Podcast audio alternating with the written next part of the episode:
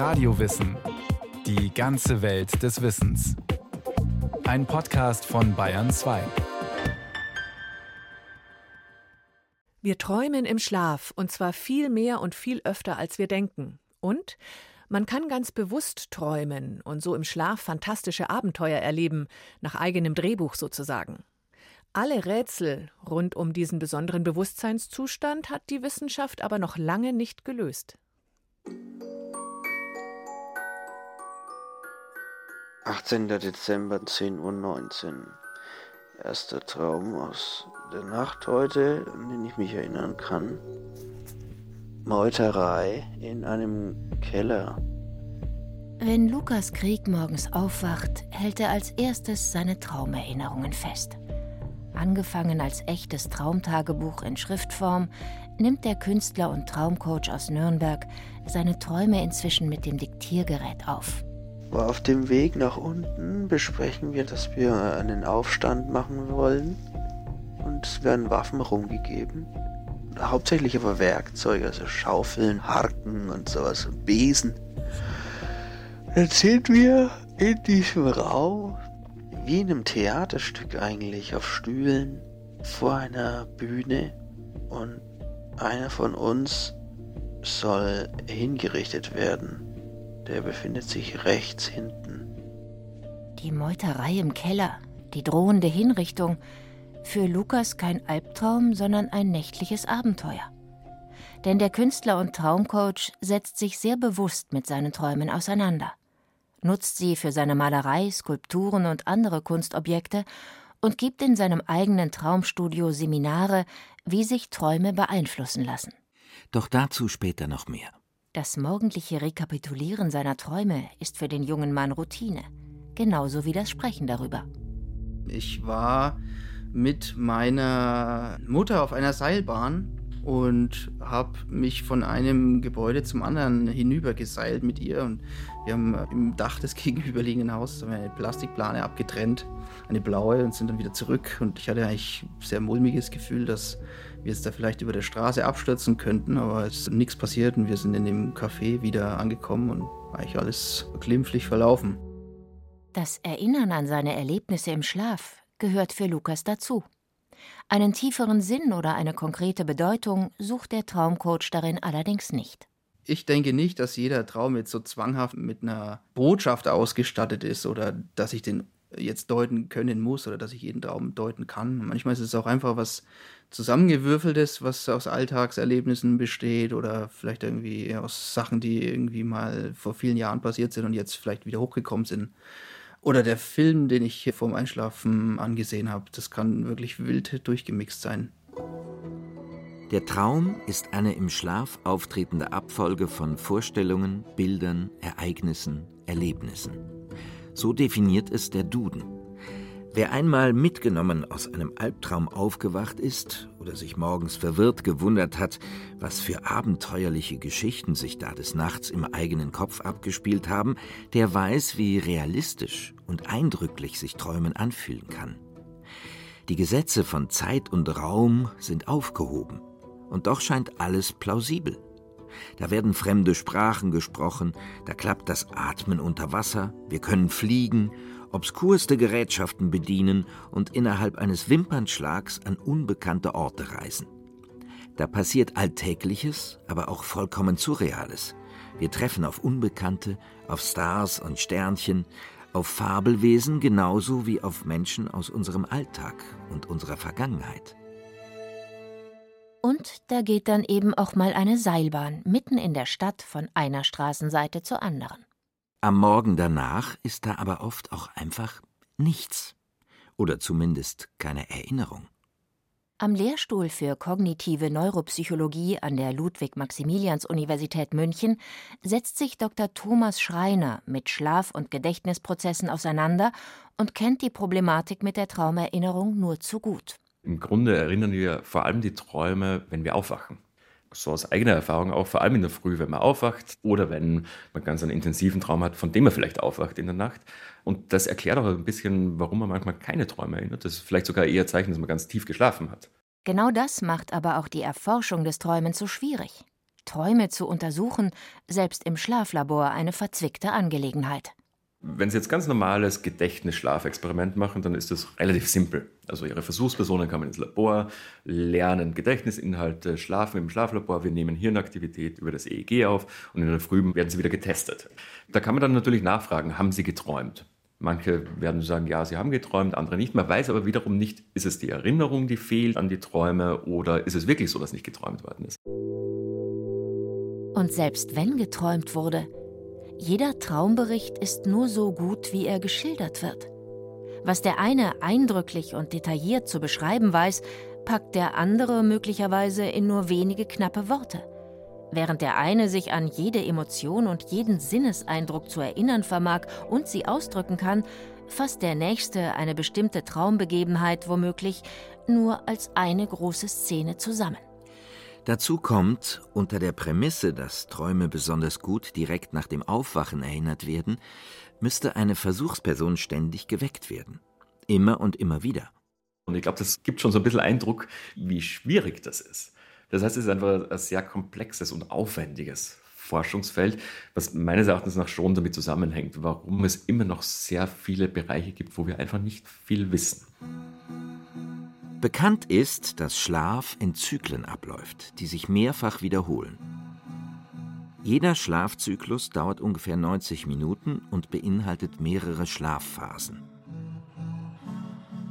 Auf Leichtschlaf folgt Tiefschlaf, darauf der sogenannte REM-Schlaf. Und von vorne Leichtschlafphase, Tiefschlafphase, REM-Schlafphase. REM steht dabei für Rapid Eye Movement, also schnelle Augenbewegung.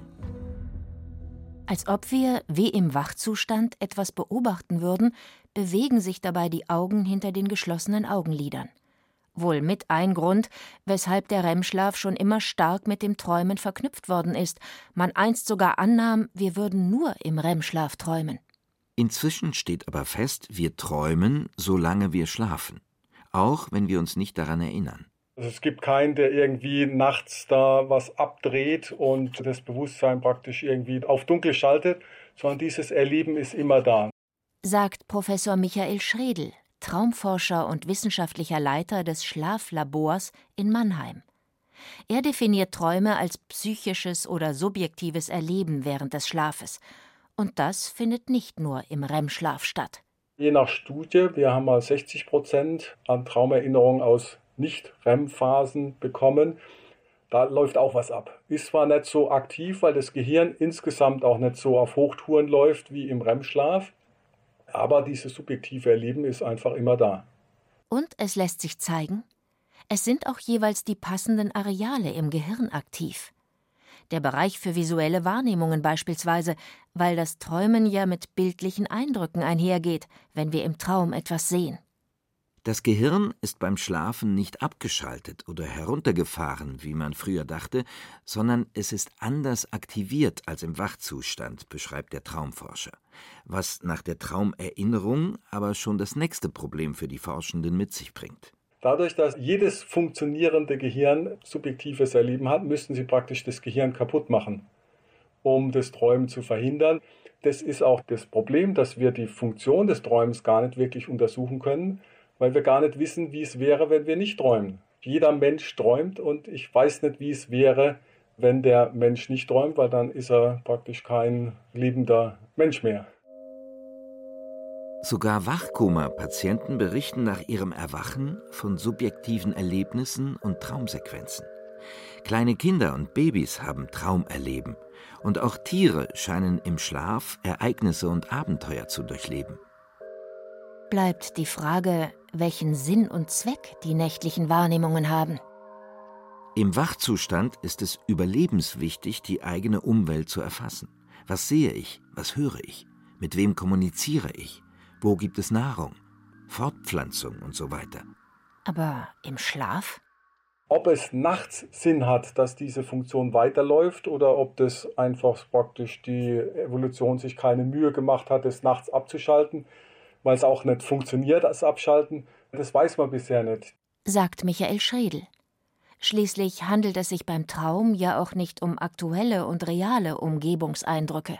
Was bleibt, sind Deutungsversuche und Theorien. Eine recht prominente Erklärung etwa ist die sogenannte Gedächtniskonsolidierung, eine belegbare und wichtige Funktion des Gehirns beim Schlafen. Die Eindrücke des Tages werden dabei weiterverarbeitet und abgespeichert. Und der Traum könnte eine Wahrnehmung dessen sein, erklärt Schredel. Aber diese Prozesse, die laufen praktisch auf der neuronalen Ebene ab, also auf der Nervenzellenebene. Und da ist die Frage, muss ich das mitkriegen, was meine Nervenzellen da machen, ob die jetzt da besser durchschalten und das Klavierspielen sich dann nachts verfestigt oder die Vokabeln muss ich das mitkriegen, also muss ich dazu im Traum auch Klavier spielen, damit es besser wird. Und da ist die Vermutung, dass es da vielleicht einen kleinen Zusammenhang gibt, aber die meisten Sachen laufen eben nicht über die Träume, sondern über die Verschaltung der Nervenzellen. Dazu kommt, wenn Träume etwas mit Gedächtnisprozessen zu tun haben, dann sind auch die Träume selbst möglicherweise abhängig vom Erinnerungsvermögen des Träumenden. Tobias Staudegel vom Lehrstuhl für kognitive Neuropsychologie an der LMU München führt dazu eine Untersuchung von Patienten mit einer Störung am Hippocampus an, einem Teil des limbischen Systems, das an der Bildung und Aufrechterhaltung von Gedächtnisinhalten beteiligt ist. Und diese Patienten haben tatsächlich auch Gedächtnisprobleme. Und in dieser Studie konnte man dann zeigen, dass genau diese Patienten auch weniger träumen insgesamt und auch weniger lebhaft träumen in dem Sinn, dass diese Träume eher stereotyp verlaufen. Einen eindeutigen Befund über den Zusammenhang von Traum und Gedächtnis erlaubt das aber nicht, betont der Professor. Die erste Erklärung wäre, dass diese Gedächtnisprozesse in diesen Patienten eben nicht ganz normal verlaufen und deswegen auch die Träume nicht so dem durchschnittlichen Träumer entsprechen. Das wäre auch die Hypothese dieser Autoren gewesen. Das ist natürlich in so einer Studie dann immer schwierig, weil natürlich die Gedächtnisprozesse dieser Patienten im Wachzustand auch schon gestört sind. Und dann eben die Frage ist, liegt es eigentlich daran, dass grundsätzlich schon weniger abgespeichert wurde, was dann im Prinzip vielleicht als Traum wieder reaktiviert werden könnte und ist eigentlich der Traumprozess an sich normal, aber der Gedächtnisprozess gestört.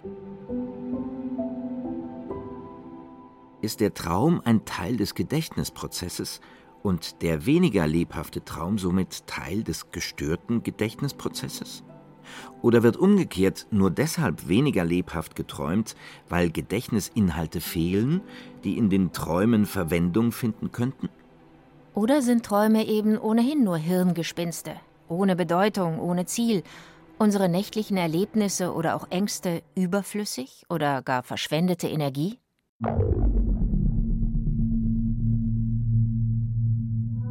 Neunter November, 8.35 Uhr. Klartraum. Etwa habe ich geträumt von der Zombie-Apokalypse. Wir waren in einem umzäunten Gebiet auf einem Grundstück gestanden und es war gerade Nacht. Aus dem gesprochenen Traumtagebuch von Lukas Krieg. Nicht immer ist der Traumcoach seinen Träumen ausgeliefert. Und da irgendwann checke ich, dass ich träume. Ich fliege über dieses Gelände ziemlich schnell durch Baumwipfel und an Häuserkanten vorbei und ich genieße es eigentlich, mich sofort zu bewegen und greife nicht ein, weil ich das Szenario so spannend finde. Also ich mache einfach weiter in der Geschichte, aber ich weiß, dass ich träume.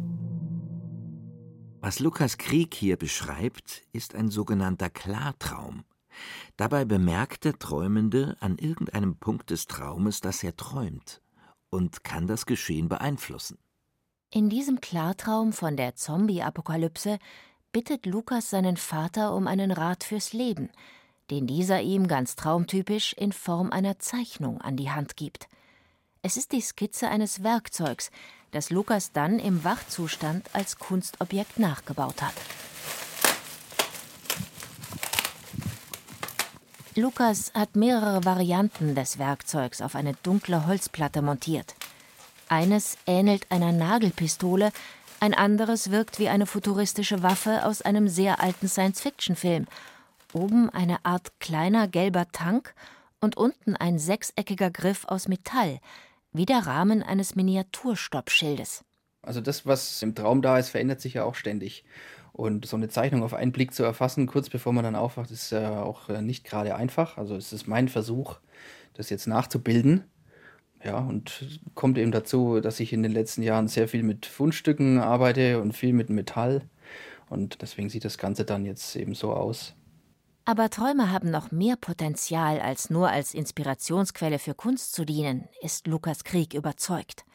Sein eigenes Schlüsselerlebnis geht auf einen immer wiederkehrenden Albtraum in seiner Kindheit zurück. Ein Monster kommt in sein Kinderzimmer und Lukas kann sich nicht verstecken.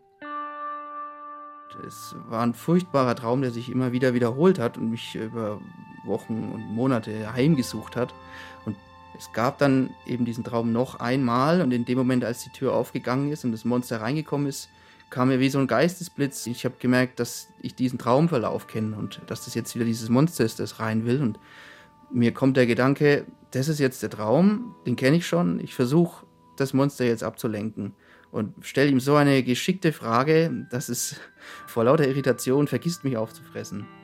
Ich bin aus dem Bett gesprungen und habe ihm meine Hand hingestreckt und gesagt, wollen wir nicht einfach Kumpels sein? So halb aus Verzweiflung natürlich auch. Und überraschenderweise hat es gesagt, ja, okay. Und wir haben uns in dem Moment dann im Traum angefreundet, uns die Hand geschüttelt und dann ist dieser Traum verschwunden. Und ich wusste, okay, den habe ich jetzt selbst so in der Not reparieren können. Luzide Träume werden diese Träume auch genannt. Und mit der Klarheit über den eigenen Traum kommt die Möglichkeit, aktiv in die Traumhandlung einzugreifen. Das Phänomen ist vergleichsweise selten. In Umfragen gibt etwa jeder Zweite an, schon mindestens einmal einen Klartraum gehabt zu haben. Aber Personen, die regelmäßig luzid träumen, gibt es nur vereinzelt. Traumcoach Lukas Krieg unterrichtet in seinen Workshops Techniken, wie der Zustand des Klartraums zu erreichen ist beziehungsweise Techniken, die darauf abzielen, die Wahrscheinlichkeit für das luzide Träumen zu erhöhen. Ein zentraler Punkt dabei sogenannte Realitätschecks, eine Art Bewusstseinsübung, bei der im wachen Zustand regelmäßig die eigenen Sinneseindrücke hinterfragt und Belege für das Wachsein gesucht werden. Was sehe ich hier? Was rieche ich? Was schmecke ich? Wo bin ich hier? Wie bin ich hierher gekommen? Warum bin ich hier? Oder ich nehme vielleicht meine Brille ab und überprüfe, ob die Schärfe oder Unschärfe stimmt. Oder ich schaue meine Hand an und zähle die Finger ab. Sind es auch wirklich fünf? Sind es meine Finger? Stimmt da die Farbe und die Form? Und über diese Reflexion versuche ich eben die Wahrscheinlichkeit zu erhöhen, dass dann nachts im Traum auch sich diese Reflexion einstellt und ich dann plötzlich merke, wenn ich zum Beispiel mit einem Drachen und einem Schwert kämpfe, das ist aber echt komisch jetzt und dann auf die Erkenntnis eben kommen, ach, natürlich, es ist ein Traum. Die Chance? Die möglicherweise verstörende Traumsituation kann aufgelöst werden, wie bei Lukas Traum mit dem Monster. Oder aber der Traum kann einfach für ein schönes Erlebnis genutzt werden. Fliegen zum Beispiel steht ganz oben auf der Traumerlebniswunschliste der Trainingsteilnehmer im Traumstudio von Lukas Krieg. Dass es luzides Träumen gibt, gilt als belegt. Um was für einen Zustand es sich dabei allerdings genau handelt, für Thomas Schreiner vom Lehrstuhl für kognitive Neuropsychologie der LMU steht dahinter noch ein Fragezeichen.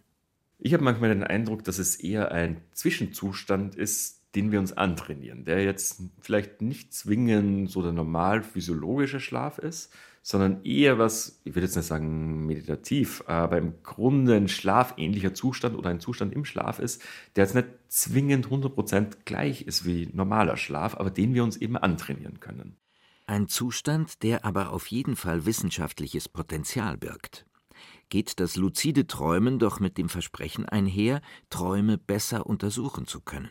Wenn man jetzt eine Studie macht, dass man dann sehr klar feststellen kann, wann denn die Versuchsperson träumt, weil die kann dann auch Zeichen geben, zum Beispiel über Augenbewegungen im Schlaf. Das heißt, das macht natürlich die Forschung sehr viel einfacher und weil ganz klar ist, welche Zeitfenster interessant sind für den Forscher oder die Forscherin. Weil sie mit den schlafenden Probanden kommunizieren können.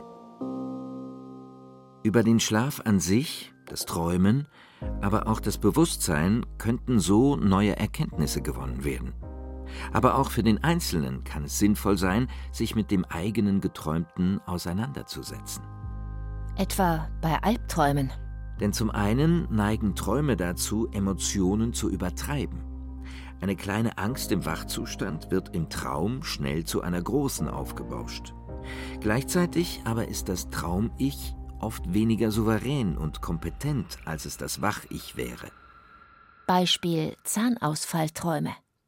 Das Motiv ist weit verbreitet. Viele Menschen träumen immer wieder davon, dass ihre Zähne wackeln oder ausfallen. Auf die Idee, zum Zahnarzt zu gehen, kommen im Traum aber nur die wenigsten, sagt Psychologe und Traumforscher Michael Schredel. Mit etwas Übung lässt sich das aber ändern. Dann würden Sie im Wachzustand üben, okay, wenn mir die Zähne ausfällen, dann stelle ich mir vor, unangenehm, aber ich rufe den Zahnarzt an, gehe dahin und der sagt, okay, da müssen wir das und das machen, aber wir kriegen das wieder hin. Und dann fängt die Traum ich auch an, irgendwann zu sagen, okay, Zahnausfall ist doof, aber ich weiß, was ich tun kann. Man trainiert praktisch die eigenen Fähigkeiten im Wachzustand, damit sie im Traum auch auftreten und dann verschwinden die Albträume. Das ist eine sehr, sehr wirksame Methode und kann dann eben die Albtraumhäufigkeit deutlich reduzieren. Ein bisschen wie es Lukas als Kind ganz intuitiv im Klartraum mit dem Monster in seinem Kinderzimmer gemacht hat.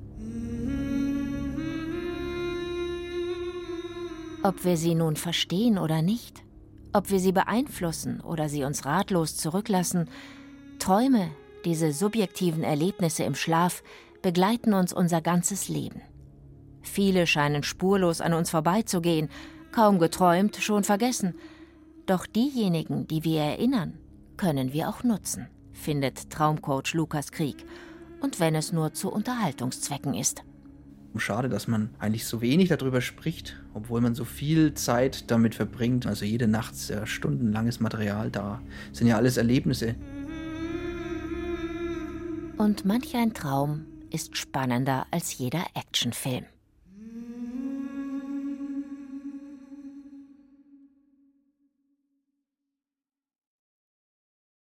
Inga Pflug war das über Erkenntnisse und Geheimnisse des Träumens. Und da haben wir natürlich noch viel mehr. Zum Beispiel auch die Folge über die verschiedenen Stufen des Bewusstseins Trance, Meditation, Schlaf, Hypnose, aber auch eine Folge übers Tagträumen, eine Kulturgeschichte der Nacht und eine Radiowissen-Folge über die Angst vor Dunkelheit. Alles zu finden in der ARD Audiothek und überall, wo es Podcasts gibt.